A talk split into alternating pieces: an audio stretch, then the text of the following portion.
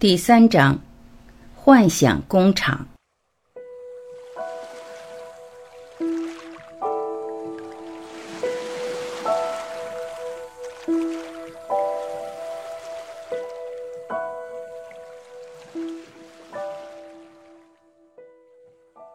将来肯定有一天，我们将会理解这一切的核心思想，它是那么简单、美丽、迷人。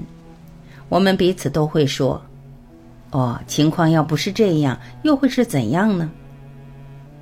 约翰·惠勒，物理学家。真实的事物和想象的事物之间的区别不是很好保持的。现存的一切事物都是想象的。约翰·梅肯兹，物理学家、诗人。我想描述另外三个比喻，它们能帮助你理解人性游戏的本质，并且为你在第五和第六两章里进行科学的证明做好准备。前两个比喻是联系在一起的，并且围绕着游乐场和电影。游乐场是一个专门设计来给人们提供驾乘和参与趣味项目游戏的地方。以迪士尼乐园为例。它包括未来世界和动物王国，所以那里也有许多深度研究和探索教育类话题的机会。你去游乐场是自愿选择的，没有人拽着你去或是强迫你去。一般情况下，你是和熟人一起去的。你体验了吸引你的驾乘和趣味项目，而忽略了那些并不吸引你的项目。你何时到来，何时离开，全凭自愿。你可能只去一次，也可能去多次。现在我请你把这个世界，或是被称作物理的宇宙，或是三维现实，当做一个巨大的游乐场。我曾提到，如果你是一个无限存有，打算要玩游戏，那你不是什么游戏都玩得了的，你会从内心感到厌烦。就像是一个职业篮球队跟一个八年级学生篮球队打比赛，那将没有任何挑战、意义、乐趣，也不是真正的比赛。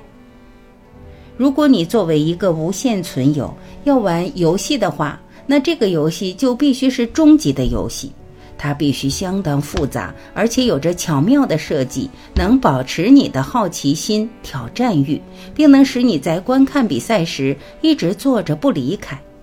这可不是什么简单的任务，因此我来继续说这个比喻吧。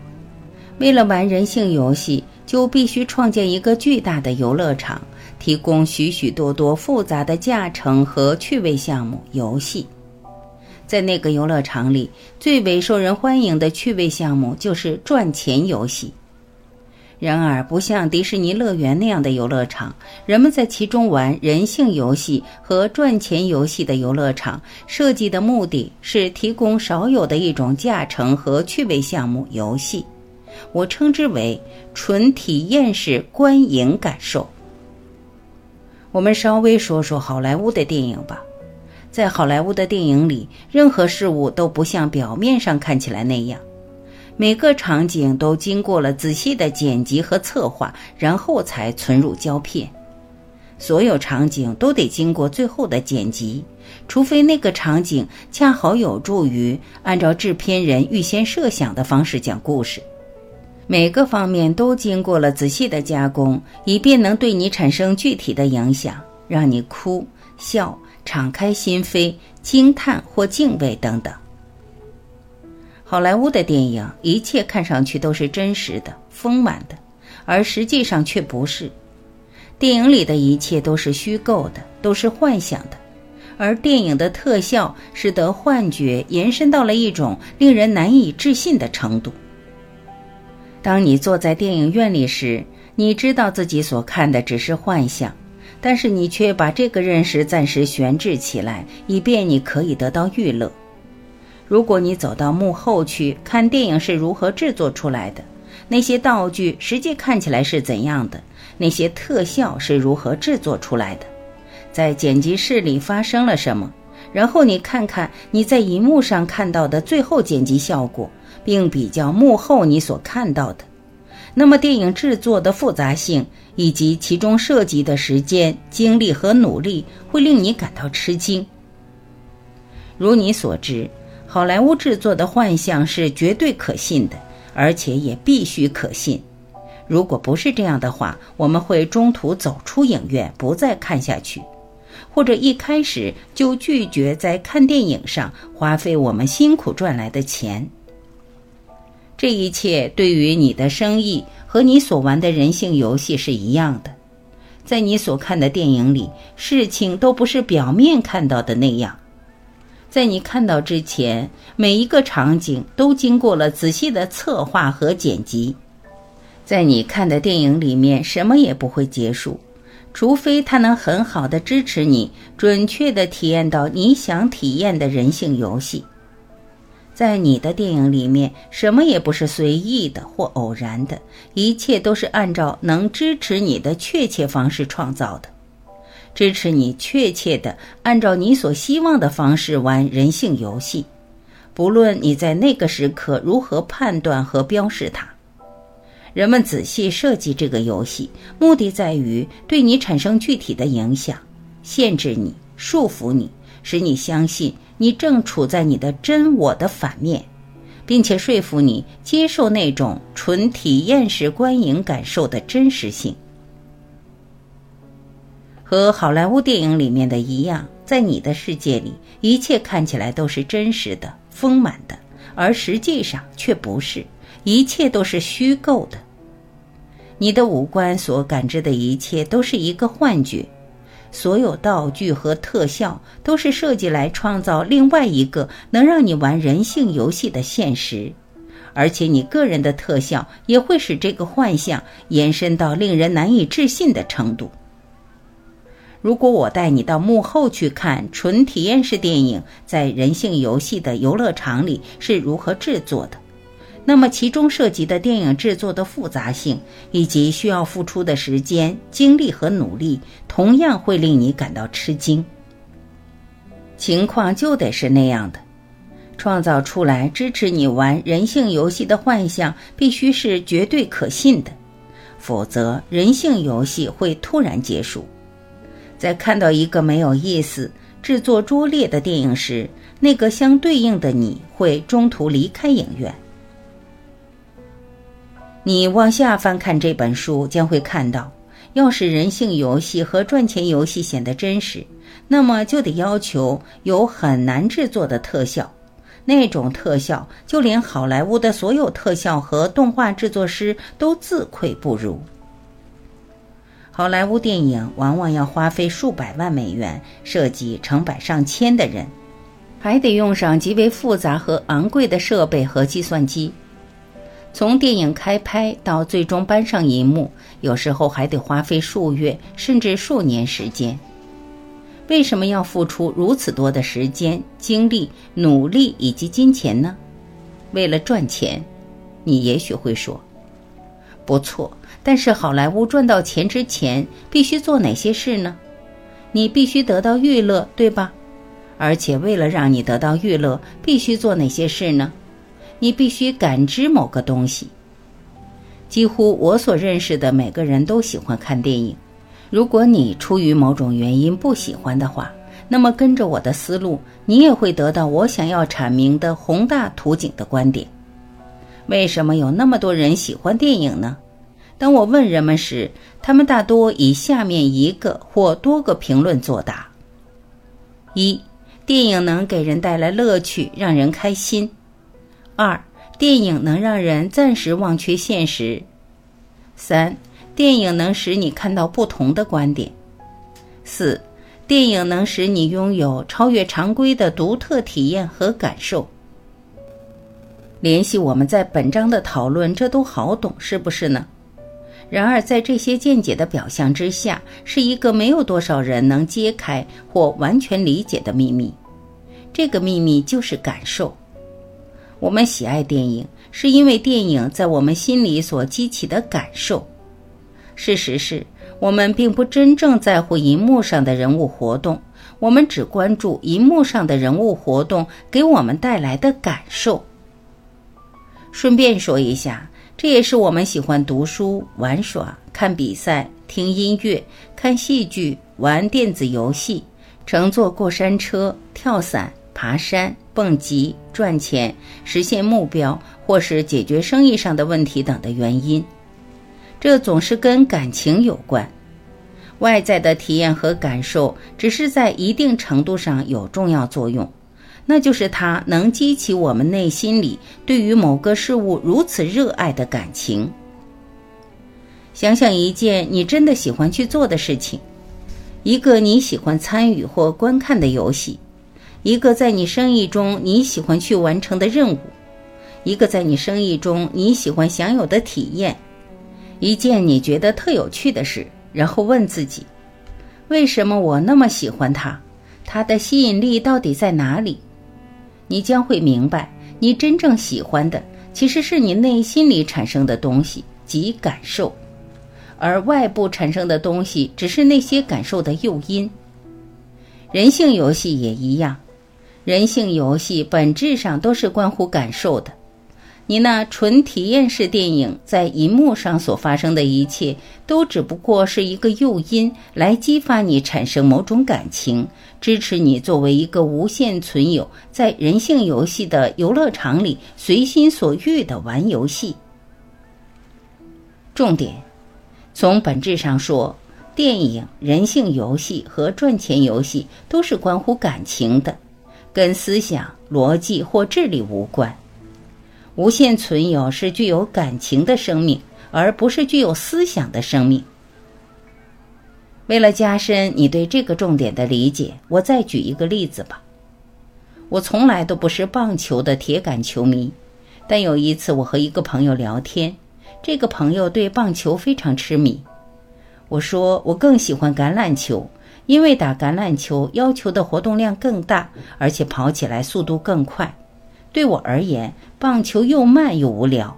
你为什么那么喜欢棒球呢？棒球主要是一个精神游戏，他解释说。乐趣来自观看各种可能性。每当一件事情发生，不管是好球、坏球、界外球、触击球、一垒安打、二垒安打、三垒安打，还是全垒打。它都能创造出一系列崭新的可能性。观看那些可能性和要是那会怎么样的活动场景是乐趣的来源。人性游戏的设计是以相似的方式来运作的，它也是有关探索要是那会怎么样的场景的。因为每当一件事发生在你的生活里、你的生意上或世界上任何地方，一切都会随之改变。也就有了一系列新的可能性，需要你在探索和参与各种人性游戏的过程中去体验。这只是使我们保持兴趣、想要继续玩人性游戏的一部分要求。事实上，如果回顾历史的话，你就会看到，无论何时，当我们开始关注一个新的游戏时，我们都会探索无限多种“要是那会怎么样的”场景。好像通过这个游戏，一个强有力的显微镜被带来，使我们看到了各种能够实现的可能性。举个例子，我刚看了《冲浪的巨人》这部电影，讲的是在大浪中冲浪这个游戏项目的由来。这是一个很迷人、很有力的例子，能解释我们对于游戏的探索和参与是如何随时间的推移而拓展和演化的。现在该说最有趣的部分了。当身处影院时，你只是在看电影，你也许会深深沉浸到故事当中，而且对于剧中人物耳熟能详。但你仍然知道你是你，你仍然知道你是在影院里，你知道电影里的故事并不是真的，你知道电影中的人物行动发生在身外的世界里。而当你能够理解故事中人物的感受时，你就不是他们了，你也不能获得他们的实际体验。一言以蔽之，在你和发生的电影里的人物体验和感受之间是有距离的。然而，当你玩人性游戏的时候，你并不只是观看，你完全沉浸在故事当中了。想象你坐在影院里。看一个电影场景在银幕上上演，你穿过银幕进入了那个场景，忘记了自己的真实身份。实际上，你暂时成了电影中的一个角色，并且相信自己就是那个角色，还相信电影中的其他一切人和事都是真实的。这就是我说完全沉浸的意思，也就是你玩人性游戏时会发生什么。现在我们来看看好莱坞电影是如何制作完成的，然后我们要回头看你那纯体验式的人性游戏是如何设计的。好莱坞电影在拍摄之前，先得选择一个有意思的主题。电影必须是关于某个事件的，其中必须有个某人想探究或讲述的故事，得写出剧本，其中包含故事情节如何展开的细节。之后得聘请导演、演员、工作人员，然后才能开始拍电影。整个故事完成时，拍摄阶段就告一段落。人性游戏也是一样的，在人性游戏的游乐场里，你必须选择具体的骑乘和趣味项目，以便借以写故事，并获得纯体验式观影感受。我称这为使命或人生目的。我说的骑乘和趣味项目是什么意思呢？你在物理宇宙所体验和感受的一切，不管是有形的还是无形的。其实都是某个骑乘或趣味项目，包含在我这里所描述的模型里。如果你正在扮演父母的角色，那么它就是游乐场里的一个骑乘项目；如果你是一家公司的员工或老板，那么你的工作和你的公司就是趣味项目了。如果你喜欢参与或观看诸如橄榄球、高尔夫球、网球或篮球之类的比赛，那么参与或是观看这些比赛就是骑乘项目了。我早已解释过，赚钱游戏就其复杂性和壮观性而言，就是其中一个骑乘和趣味项目。在你称为世界的地方发生的一切，不管是对你还是对任何其他人，到处都能看到赚钱游戏。从比喻意义上说，你选择了具体的骑乘和趣味项目，借以获得纯体验式观影感受之后，就得创作剧本，其中详述当你在人性游戏的游乐场里时，你的游戏体验和感受是如何展开的。